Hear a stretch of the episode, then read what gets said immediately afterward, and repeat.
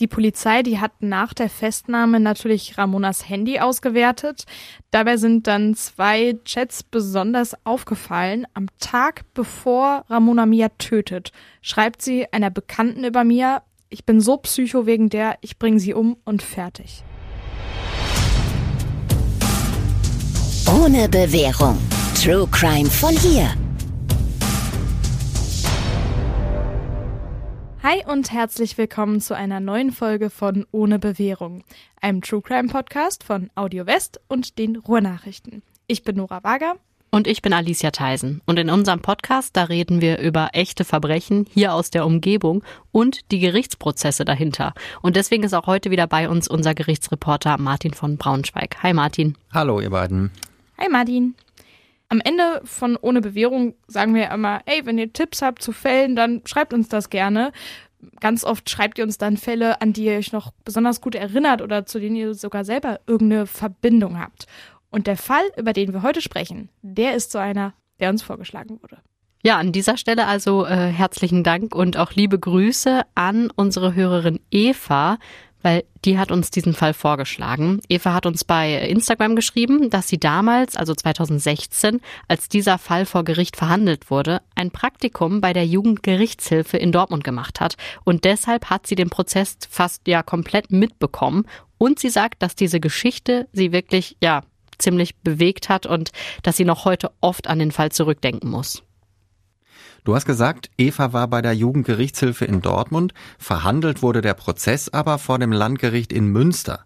Und das hängt damit zusammen, dass die Angeklagte, die Täterin, das kann man ja ruhig schon sagen, damals zwar in Dortmund gewohnt hat, die Tat, die ist aber in Senden im Münsterland passiert. Senden ist äh, deutlich kleiner, deutlich beschaulicher als Dortmund es ist. Ja, in dem Fall geht es um zwei Jugendliche, zwei Mädchen, die zur Tatzeit 18 und 17 Jahre alt waren.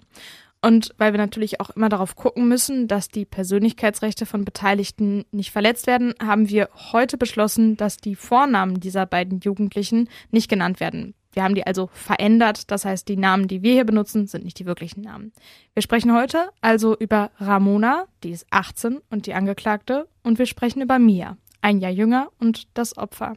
Denn Mia wurde von Ramona umgebracht. Ja, das war im Oktober 2015. Die Verhandlung vor der Jugendkammer in Münster, die gab es dann von April bis Mai 2016.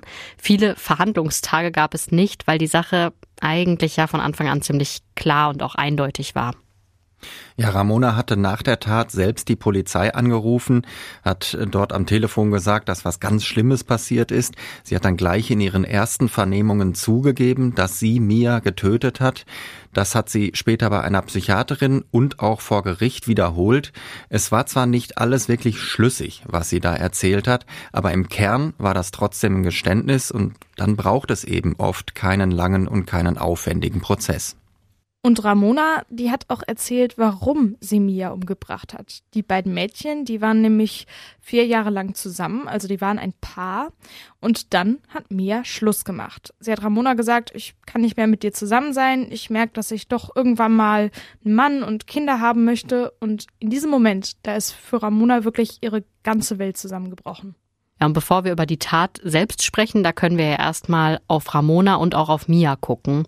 Was sind das oder beziehungsweise was waren das für Mädchen? Wie haben die sich getroffen? Wie sind die zusammengekommen und was ist dann zwischen denen passiert? Ja, fangen wir am besten mit Ramona an und da kann man eigentlich nur feststellen, die hatte wahrscheinlich die kaputteste Kindheit, die man sich eigentlich nur vorstellen kann. Die ist aufgewachsen zusammen mit noch drei älteren Geschwistern, zwei Schwestern und einem Bruder. Vater und Mutter hatten keine Ausbildung gemacht, die haben sich so von Gelegenheitsjob zu Gelegenheitsjob gehangelt. Es war nie genug Geld da und vor allem hat sich keiner von beiden und auch kein anderer Angehöriger und auch kein Nachbar jemals um die Kinder gekümmert. Ja, der Vater war außerdem gewalttätig, also der hat seine Frau geschlagen, immer viel getrunken und die Mutter ist deshalb dann häufig nicht zu Hause gewesen. Also hat sich dann mit anderen Männern getroffen, hatte auch mehrere Affären. Das hat sie vor ihrem Mann verheimlicht, aber nicht vor den Kindern. Im Gegenteil, Ramona hat sie öfter mal mitgenommen, auch als Ramona wirklich noch ganz, ganz klein war. Und dann musste Ramona zusehen, was die Mama und der andere Mann da bei diesen Treffen machen. Die Richter haben im Urteil später, äh, Zitat, von einem hochproblematischen Erziehungsverhalten gesprochen. Sie haben gesagt, dass die Kindheit von Ramona und wahrscheinlich auch die von ihren drei Geschwistern absolut desaströs verlaufen ist, weil Ramona und ihre Schwestern und ihr Bruder keine Liebe, keine Zuwendung, keine Sicherheit, Förderung, Interesse, Grenzen, keine Aufsicht und auch keine Fürsorge bekommen hätten. Ja, und um das Ganze noch abzurunden, vielleicht noch so zwei kurze Fakten am Rande. Ramonas Bruder wird schon als Jugendlicher dreimal wegen Körperverletzung verurteilt und sitzt längere Zeit dann im Gefängnis. Und auch ihr Onkel kommt ins Gefängnis. Der hat, ja, im Suff seine Lebensgefährtin umgebracht. Ja, das sind wirklich keine guten Vorzeichen. Als Ramona zehn Jahre alt ist, da trennen sich ihre Eltern dann. Sie bleibt erstmal bei ihrer Mutter, zieht dann aber doch zum Vater. Der ist inzwischen neu verheiratet. Es gibt also eine Stiefmutter und auch Stiefgeschwister. Aber auch in dieser Familie läuft nichts, aber auch wirklich gar nichts gut für Ramona. Und am Ende geht sie dann ja freiwillig ins Kinderheim, weil sie sagt, ey, das ist das Beste für mich. Und das ist es wahrscheinlich auch. Sie hat später mal gesagt, diese Zeit im Heim, die war die beste in meinem ganzen Leben, denn endlich bekommt sie dort Aufmerksamkeit, endlich findet sie Anschluss zu gleichaltrigen Kindern. Das war ihr bislang überhaupt nicht äh, gelungen. Ramona war in der Schule immer eine Außenseiterin. Sie wurde gemobbt, weil sie sehr übergewichtig war. Sie hatte immer ihre Probleme schon in frühester Kindheit mit Essen kompensiert. Und um sich mal ein Bild machen zu können von dieser Jugendlichen. Zur Tatzeit wog sie rund 150 Kilo bei einer Körpergröße von etwas mehr als 1,70. Na, im Heim, da nimmt Ramona dann aber schnell deutlich ab und sie wird dann auch einfach fröhlicher, ausgeglichener. Sie wird auch besser in der Schule, schreibt gute Noten und ja, inzwischen kann man leider sagen, wenn sie da geblieben wäre, dann wäre es vermutlich nie so weit gekommen. Sie bleibt aber nicht im Heim. Nach etwa einem Jahr sagt sie von sich aus wieder, ich will zurück und sie geht auch wieder zurück zu ihrem Vater. Das klingt im ersten Moment natürlich abwegig, weil sie mit ihrem Vater ja eigentlich gar keine gute Verbindung hatte, aber sie war eben noch ein junges Kind und sie hat wahrscheinlich gehofft, dass sich da irgendwas Neues aufbaut und dass sie auch eine echte Familie haben kann.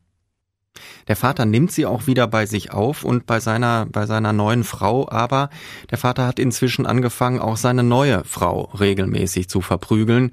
Kurz nach der Rückkehr verlässt er schließlich die Familie und lässt Ramona alleine bei ihrer Stiefmutter und den Stiefgeschwistern zurück. Ja, und die Stiefmutter ist überhaupt nicht begeistert davon. Also sie sagt Ramona ganz klar, du kannst nur bleiben, wenn du hier den Haushalt schmeißt. Das macht Ramona auch und irgendwann wirft die Stiefmutter Ramona dann aber doch wirklich auch so von jetzt auf gleich aus der Wohnung. Ramona zieht dann zuerst zu ihrer einen Schwester, dann zu der anderen nach Dortmund und bei der bleibt sie bis zu ihrer Festnahme, also nachdem sie dann Mia umgebracht hat. Ja, jetzt haben wir schon mal ein ziemlich genaues Bild von Ramona, können uns die vorstellen und wissen, äh, was es mit ihr auf sich hatte. Ähm, kommen wir zu Mia. Mia ist, man kann es nicht anders sagen, so ziemlich das komplette Gegenteil von Ramona. Sie ist deutlich kleiner, sie ist deutlich schlanker und alle sagen, Mann, ist das ein hübsches, ein aufgewecktes, ein liebevolles Kind. Ihre Mutter hat sie im Prozess auch als sehr lebensfroh und wirklich glücklich beschrieben. Mia lernt Ramona in der Hauptschule kennen, als Ramona neu in die Klasse von Mia kommt. Da sind die beiden zwölf und dreizehn Jahre alt. Beide finden sich gegenseitig auf Anhieb absolut zum Kotzen. Sie gehen sich aus dem Weg, die wollen erstmal wirklich gar nichts miteinander zu tun haben. Aber als Mia merkt, dass Ramona auch in dieser Klasse wieder gemobbt wird, bekommt sie Mitleid und verbringt dann doch mal, ja, quasi aus Mitleid erstmal Zeit mit ihr. Ja, und aus dieser anfänglichen Freundschaft entwickelt sich dann sehr schnell eine echte Liebesbeziehung. Ramona hatte zu diesem Zeitpunkt schon erste sexuelle Erfahrungen gemacht. Einmal mit einem Jungen, einmal mit ihrer Cousine. Für sie ist klar, aber dass sie sich zu Frauen hingezogen fühlt. Sie fühlt sich zu Mia hingezogen und auch für die, für die Mia ist diese Beziehung etwas ganz, ganz Besonderes. Ja, später sagen die Mitschüler und Mitschülerinnen von den beiden, dass Mia Ramona quasi angehimmelt hat. Also sie soll sie wirklich so richtig vergöttert haben und ihr jeden Wunsch erfüllt haben. Mias Eltern, die sind allerdings überhaupt nicht glücklich mit dieser ganzen Geschichte. Nicht, weil sie jetzt was gegen die sexuelle Orientierung ihrer Tochter haben. Sie stören sich halt viel eher an Ramona selbst und vor allem daran, dass Ramona wohl ziemlich dominant gewesen ist. Ja, zu Beginn verheimlichen Ramona und Mia die Beziehung deswegen vor den Eltern von Mia. Irgendwann kommen die Eltern dann aber doch dahinter und sagen dann auch letztlich, okay, macht, was ihr wollt. Als Eltern ist man da ja ziemlich machtlos. Ramona darf dann sogar ab und zu bei Mia übernachten und ganz interessant, es lässt so ein bisschen blicken, wie da ihre Stellung war. Zum Frühstück traut sie sich aber nicht nach unten, sondern sie ist dann immer alleine im Zimmer von Mia. Ja, und je länger diese Beziehung dauert, desto unglücklicher werden Mias Eltern damit. Äh, sie merken nämlich, dass ihre Tochter immer verschlossener und auch eben immer unglücklicher wirkt. Äh, sie wirkt unkonzentriert, gestresst, wird schlechter in der Schule. Und das hat wohl auch damit zu tun, dass es mit Ramona oft Streit gibt in dieser Beziehung. Ja, und Ramona hat ja leider jahrelang Erfahrung damit gemacht, wie man Streit in einer Beziehung austrägt, also in ganz großen Anführungszeichen, weil ihr Vater hat es ihr ja vorgemacht und so wird jetzt auch Ramona handgreiflich. Also sie schlägt Mia, sie reißt ihr an den Haaren. Einmal kommt Mia mit Kratzern und blauen Flecken in die Schule, aber sie will halt nicht sagen, woher die Verletzungen kommen. Sie lässt das alles quasi ja über sich ergehen. Diese, ja, man muss es so sagen, ziemlich toxische Beziehung dauert dann am Ende doch zumindest für so Jugendliche echt lange. Über vier Jahre sind die beiden zusammen. Dann trennen sie sich aber. Und zwar Mias ältere Schwester, die bekommt ein Kind. Und das löst bei Mia etwas aus. Sie fängt nämlich plötzlich an nachzudenken, zu grübeln und sie stellt die Beziehung zu Ramona in Frage. Weil sie sich plötzlich denkt, ich will eigentlich ja auch mal Kinder haben, also suche ich mir vielleicht doch eher einen Mann. Ja, und ausgerechnet am Valentinstag 2015 macht Mia dann tatsächlich Schluss. Sie erklärt ihrer Freundin, was mit ihr los ist und dass sie jetzt doch ähm, eher ähm, auf Männer steht und mit ihr nichts mehr zu tun haben will. Äh, Ramona reagiert natürlich geschockt. Sie fühlt sich verraten. Sie fühlt sich äh, zurückversetzt in alte Zeiten, wo eben niemand sie geliebt hat. Und man kann wirklich sagen, das hatten wir eben schon, dass für Ramona in diesem Moment eine Welt zusammengebrochen ist. Ja, die beiden trennen sich also, aber ja, so richtig, richtig trennen, trennen irgendwie auch nicht. Mia bringt's nämlich nicht übers Herz, den Kontakt vollständig abzubrechen.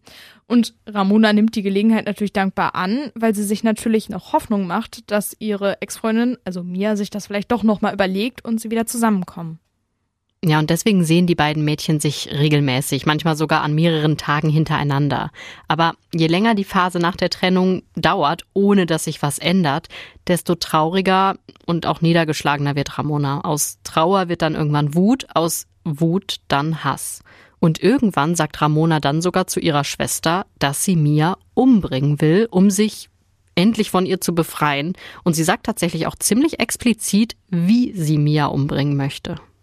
Ja, sie spricht mit ihrer Schwester darüber, dass sie Mia am liebsten erwürgen will. Sie soll auch gegoogelt haben, wie lange man wohl den Hals eines Menschen zudrücken muss, bis dieser Mensch dann stirbt. Die Schwester hat später vor Gericht abgestritten, dass es solche Gespräche gegeben hat. Das haben die Richter ihr aber nicht wirklich abgenommen. Das ist natürlich auch eine Schutzbehauptung, weil man sich das nicht eingestehen will. Es war wahrscheinlich eher so, dass die Schwester diese Fantasien von der Ramona einfach nicht ernst genommen hat. Die Polizei, die hat nach der Festnahme natürlich Ramonas Handy ausgewertet. Dabei sind dann zwei Chats besonders aufgefallen. Am Tag bevor Ramona Mia tötet, schreibt sie einer Bekannten über Mia, ich bin so psycho wegen der, ich bringe sie um und fertig. Ja, und einer anderen Bekannten aus Bayern schreibt sie am gleichen Tag noch auf Englisch, I kill her, I forgot she when she is dead und I hate the world. Also jetzt nicht das beste Englisch vielleicht, aber man versteht ja auf jeden Fall, was sie meint. Das war, wie gesagt, einen Tag vor der Tat. An dem Tattag selber ähm, hat sich Mia mit einer Freundin zum Shoppen verabredet. Sie wollen beide mit dem Bus nach Dortmund fahren. Mia sagt, ich bräuchte einen neuen Mantel, ich will mir den kaufen gehen, ein bisschen rumgucken, hast du nicht Lust mitzukommen? Und diese Freundin kommt mit.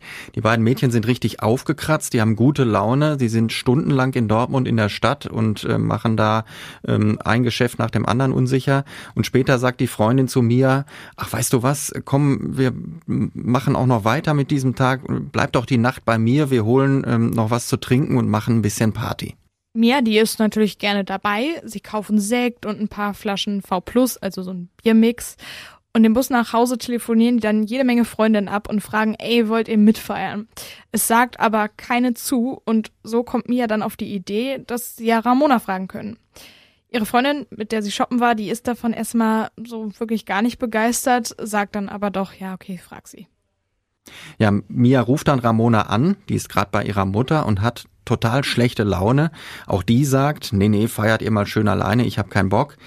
Dann aber fällt Mia ein, dass der Bus, in dem sie gerade mit ihrer Freundin sitzt, ja direkt vor dem Haus von Ramonas Mutter hält. Und da sagen sie sich, komm, wir steigen aus und wir fragen sie nochmal persönlich, ob sie sich nicht das doch anders überlegen möchte. Sie steigen also aus, sie klingeln und tatsächlich sie überreden Ramona dann doch mitzukommen. Ja, und auf dem Weg zur Wohnung von der Freundin von Mia, da kaufen die drei Mädchen noch mehr Alkohol, Wodka, ähm, Likör und noch ein paar Flaschen Bier. Und sie sind dann so kurz vor Mitternacht an der Wohnung. Ramona hat aber immer noch richtig, richtig schlechte Laune. Und deshalb lästert sie und zieht auch total her über die Wohnung von dieser Freundin, also wie die eingerichtet ist. Und sagt halt sowas wie, ah, nur ein Zimmer, was soll das denn hier? Und dann äh, macht sie laut Musik auf ihrem Handy, so dass die beiden anderen schon Angst haben, dass da gleich die Nachbarn auf der Matte stehen. Also es herrscht eine richtig, richtig schlechte und auch angespannte Stimmung. Ja, man kann sich gut vorstellen, das wird nicht besser, wenn jemand mit so einer Laune dann noch anfängt, Alkohol zu trinken. Und auch bei Ramona ist das so. Also ihre Laune wird immer nur schlechter, je mehr sie trinkt. Und sie trinkt echt viel. Also von dem Alkohol, den die gekauft haben, wirklich schon fast den Großteil. Die Flasche Sekt, die trinkt sie zum Beispiel ganz alleine, dann noch mehrere Bierflaschen und dann am Ende noch Wodka mit Eistee, also wirklich viel. Ja, und je betrunkener sie wird, desto unverschämter wird sie. Ramona pöbelt da wirklich so lange rum, bis die Freundin von mir wirklich die Schnauze voll hat und sagt, ey, verpiss dich jetzt raus hier. Ja, das will Ramona aber natürlich auch nicht. Sie fängt dann an zu weinen. Ähm, ich hab doch sonst nix, wo soll ich denn hin? Und ähm, wenn die dann weint, dann weint natürlich Mia auch sofort mit. Und irgendwann knickt dann die Gastgeberin wieder ein und sagt, ja okay, also wenn du dich ab jetzt dann benehmen kannst, dann kannst du von mir aus doch noch bleiben. Mia versucht die Stimmung noch weiter zu beruhigen und setzt sich dann sogar mal auf Ramonas Schoß. Dabei soll sie aus Versehen einmal Ramonas Brüste berührt haben. Die macht sich daraufhin natürlich sofort wieder Hoffnung, will Mia auch anfassen. Die springt auf, schubst sie weg und damit ist die Stimmung natürlich sofort wieder im Keller. Ja, Ramona und Mia bleiben schließlich die ganze Nacht über in der Wohnung dieser Freundin und dann will Ramona Mia zu ihren Eltern bringen und schließlich selbst dann mit dem Bus nach Hause fahren. Die Freundin sagt noch, na, ich komm mal lieber mit, da fühle ich mich wohler. Aber beide, Mia und Ramona sagen, ja, nee, musst du nicht. Und Ramona sagt dann sogar noch, ja, ich tu der schon nichts. Was aber weder die Freundin noch Mia wissen ist, ähm, Ramona hat aus der Küche ein Keramikmesser geklaut und es sich in die Jacke gesteckt. Und die Richter sagen später, für uns steht also fest, dass sie in diesem Moment schon beschlossen hat, ihre Ex-Freundin zu töten. Es kann natürlich sein, dass sie nochmal auf ein klärendes Gespräch gehofft hat, aber für den Fall, dass Mia in diesem Gespräch weiterhin die Trennung will, ist in diesem Moment klar, dass sie getötet werden soll. Die beiden, die laufen so gegen 6 Uhr morgens halt nach dieser Partynacht los. Bis zur Wohnung von Mias Eltern ist es auch nicht weit, so maximal 10, 15 Minuten zu Fuß. Ein Zeuge sieht die beiden Mädchen dann sogar noch, wie sie so Arm in Arm eingehakt die Straße entlang laufen. Er denkt sich natürlich jetzt nichts dabei, aber die gute Laune, die sie da offensichtlich noch haben, die kippt dann ganz schnell.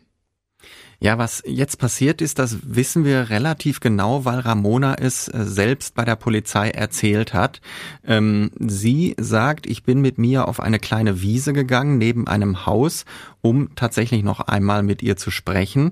Diese Wiese, wie gesagt, liegt neben einem Wohnhaus und an dieser Seite, wo die sitzen, gibt es einen Kellerabgang, so ein paar Treppenstufen runter zu einem Keller.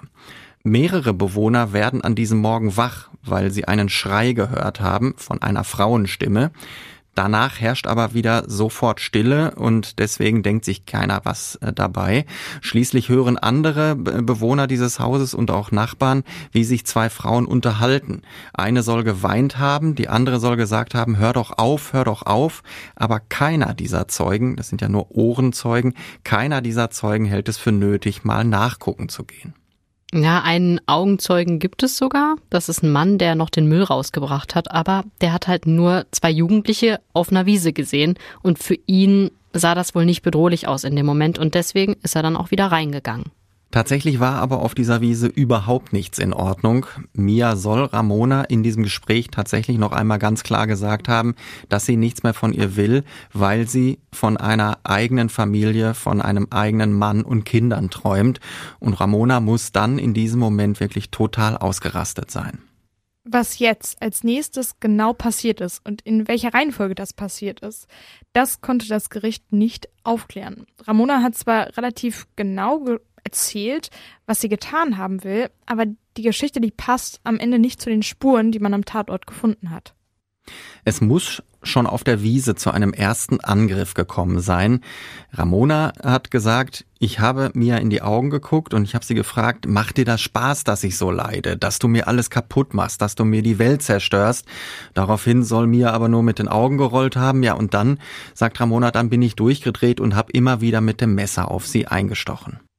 Bei der Obduktion von Mias Leiche haben die Rechtsmediziner 49 Einstiche gefunden, und zwar die meisten davon an den Augen oder ja in anderen Teilen des Gesichtes. Außerdem muss Ramona ihre Ex-Freundin brutal getreten haben, vor allem in den Bauch, sogar so fest, dass äh, ein Teil der Leber zerrissen ist. Sie hat ihr mit einer Zange, die sie am Tatort gefunden hat, ins Gesicht geschlagen. Sie hat ihr damit mehrere Zähne ausgeschlagen. und am Schluss muss sie dann Mia auch noch minutenlang gewürgt haben. Ja, die Art und Weise, wie Ramona Mia umgebracht hat, das bezeichnen Juristinnen und Juristen oft als Übertötung, also auf Englisch Overkill. Das bedeutet, dass deutlich mehr Gewalt angewendet wird, als es für die Tötung eigentlich gebraucht hätte. Man erkennt das zum Beispiel an unfassbar vielen Messerstichen oder daran, dass auch dann noch weiter Gewalt angewendet wird, wenn das Opfer schon bewusstlos oder sogar schon tot ist. Und auch wenn ein Täter oder eine Täterin sein Opfer nachträglich noch verstümmelt. Das wird oft als Zeichen von ja, Übertötung gewertet. Das ist immer ein Ausdruck von besonders großer Wut und auch von Aggression. Die Ärzte, die konnten am Ende bei all den Messerstichen, bei den Tritten, beim Würgen gar nicht mehr so richtig sagen, was genau jetzt bei Mia zum Tod geführt hat. Man hat sich dann darauf geeinigt, dass es eine Kombination aus innerem Verbluten wegen der Leber und Ersticken durch das Würgen gewesen ist. Ja, und wie wütend Ramona gewesen sein muss, zeigt sich auch daran, dass Ramona nach der Tat, nach dieser ja wirklich sehr brutalen Tat, dann noch eine Flasche Apfelsaft über Mias Leiche ausgekippt hat.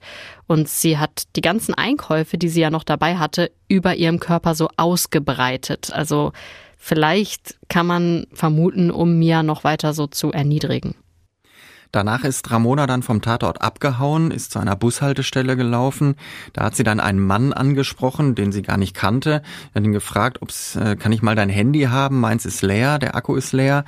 Äh, der Mann hat ihr dann tatsächlich äh, das Handy gegeben und Ramona hat die Polizei angerufen und geschildert, was passiert ist.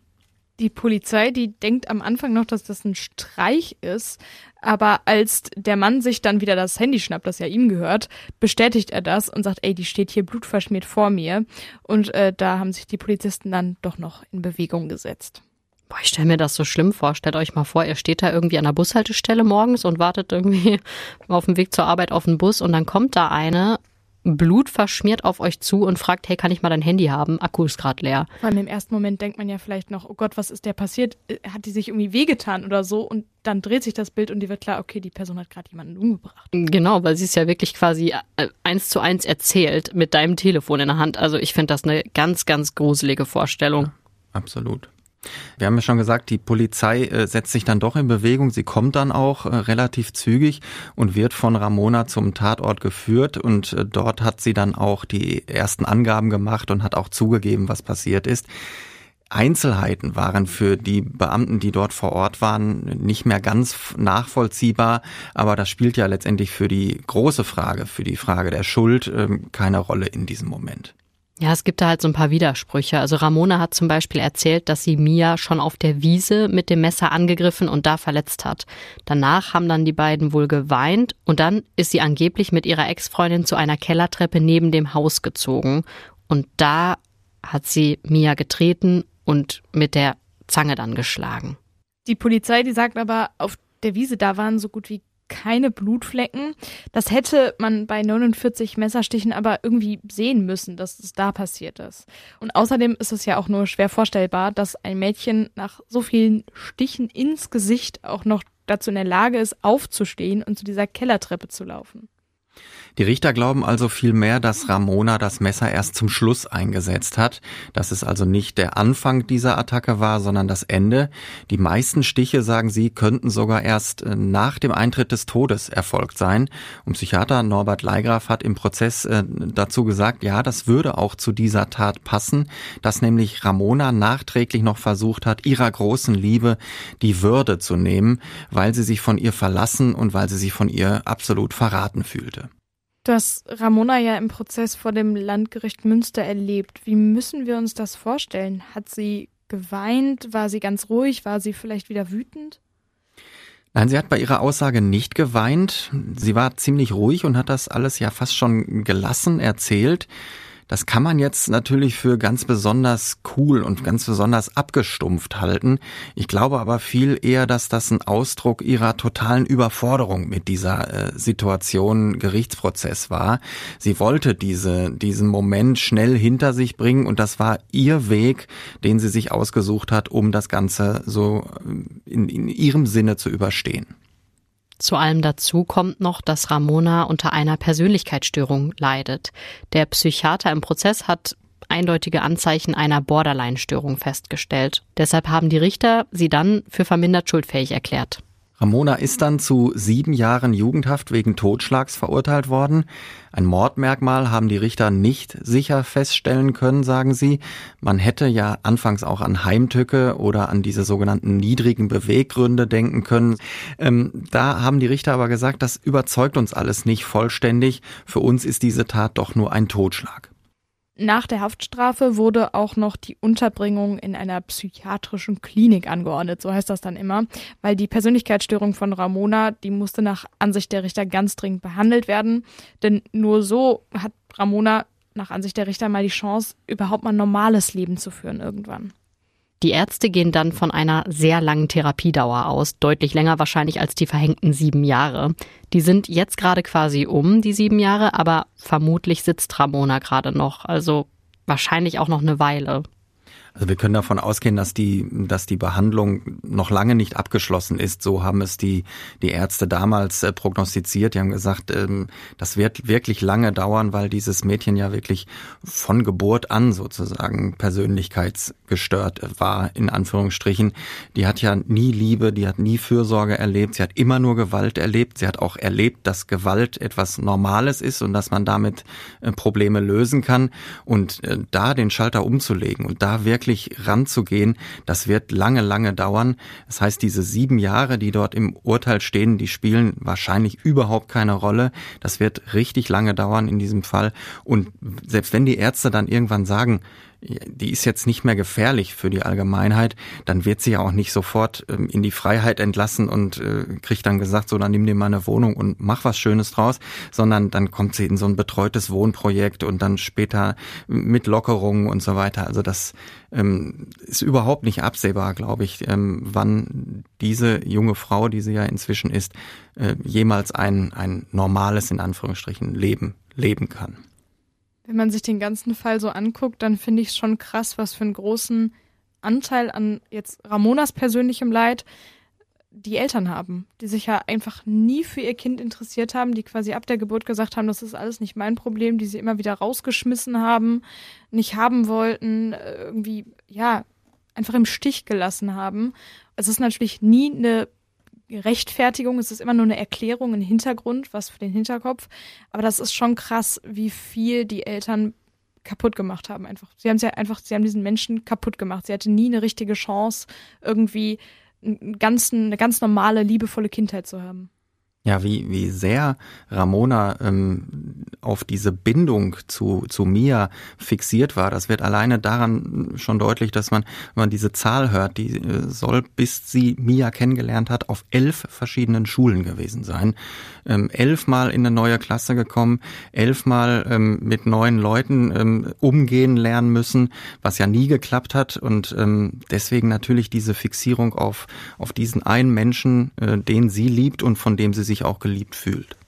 Ja, vielleicht kann man tatsächlich sagen, dass diese Verurteilung, also die Zeit, die sie jetzt in der Klinik verbringen muss, für sie nicht nur eine Strafe ist, sondern vielleicht auch eine Chance sein könnte wenn sie bereit ist, das einzusehen, dass sie behandelt werden muss und dass sie therapiert werden muss, wenn sie mitmachen will und an sich arbeiten will, und ich glaube, das ist sie, weil das hat ja schon in diesem einen Jahr, in dem sie im Heim war, so wunderbar funktioniert. Da war sie zwar noch jünger, aber wenn sie dazu bereit ist, dann kann das tatsächlich eine Chance sein, weil ähm, dann kann sie ja diese Zeit auch nutzen, irgendwann ähm, den Schulabschluss nachzuholen, vielleicht eine Ausbildung zu machen und ähm, Chancen zu ergreifen, die sie ohne diese, diese Unterbringung, ohne diese, diesen geregelten Tagesablauf, der ihr da ja geboten wird, wahrscheinlich nie bekommen hätte. Ja, und weil wir jetzt natürlich viel über Ramona gesprochen haben, über die Täterin, ist es vielleicht auch nochmal wichtig an der Stelle zu sagen, ja, für sie ist das jetzt eine Chance und das ist auch ohne das zynisch zu meinen, das ist schön für sie bei der Vergangenheit, die sie hat. Aber sie hat natürlich eine unfassbar schlimme Tat begangen.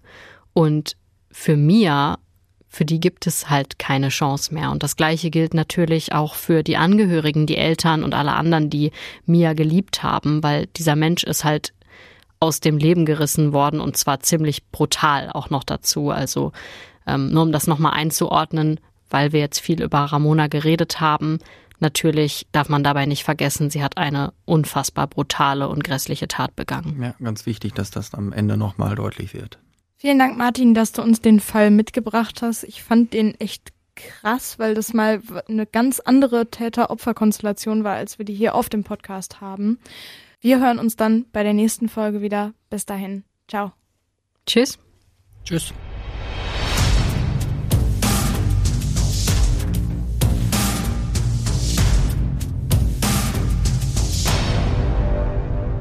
Und wenn es euch wie Eva geht und ihr einen Fall habt, den ihr total spannend findet, dann schickt uns die. Zwei Bedingungen gibt's aber. Die Fälle, die müssen hier aus der Umgebung kommen, aus dem Ruhrgebiet, sonst können Martin und Jörn natürlich nicht im Gericht gewesen sein. Und die Fälle, die dürfen nicht allzu lange her sein, obwohl das auch relativ ist. Schließlich sind Martin und Jörn schon seit ja über 20 Jahren in den Gerichten hier in der Gegend unterwegs. Wenn ihr so einen Fall habt, schreibt uns an auf Instagram, da heißen wir ohne Bewährung, also schaut gerne rein.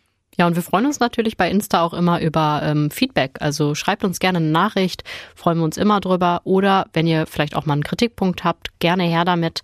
Ansonsten freuen wir uns natürlich auch über Bewertungen. Also bei Spotify, Apple Podcast, wo auch immer ihr uns hört, lasst gerne Sterne und äh, Bewertungen da.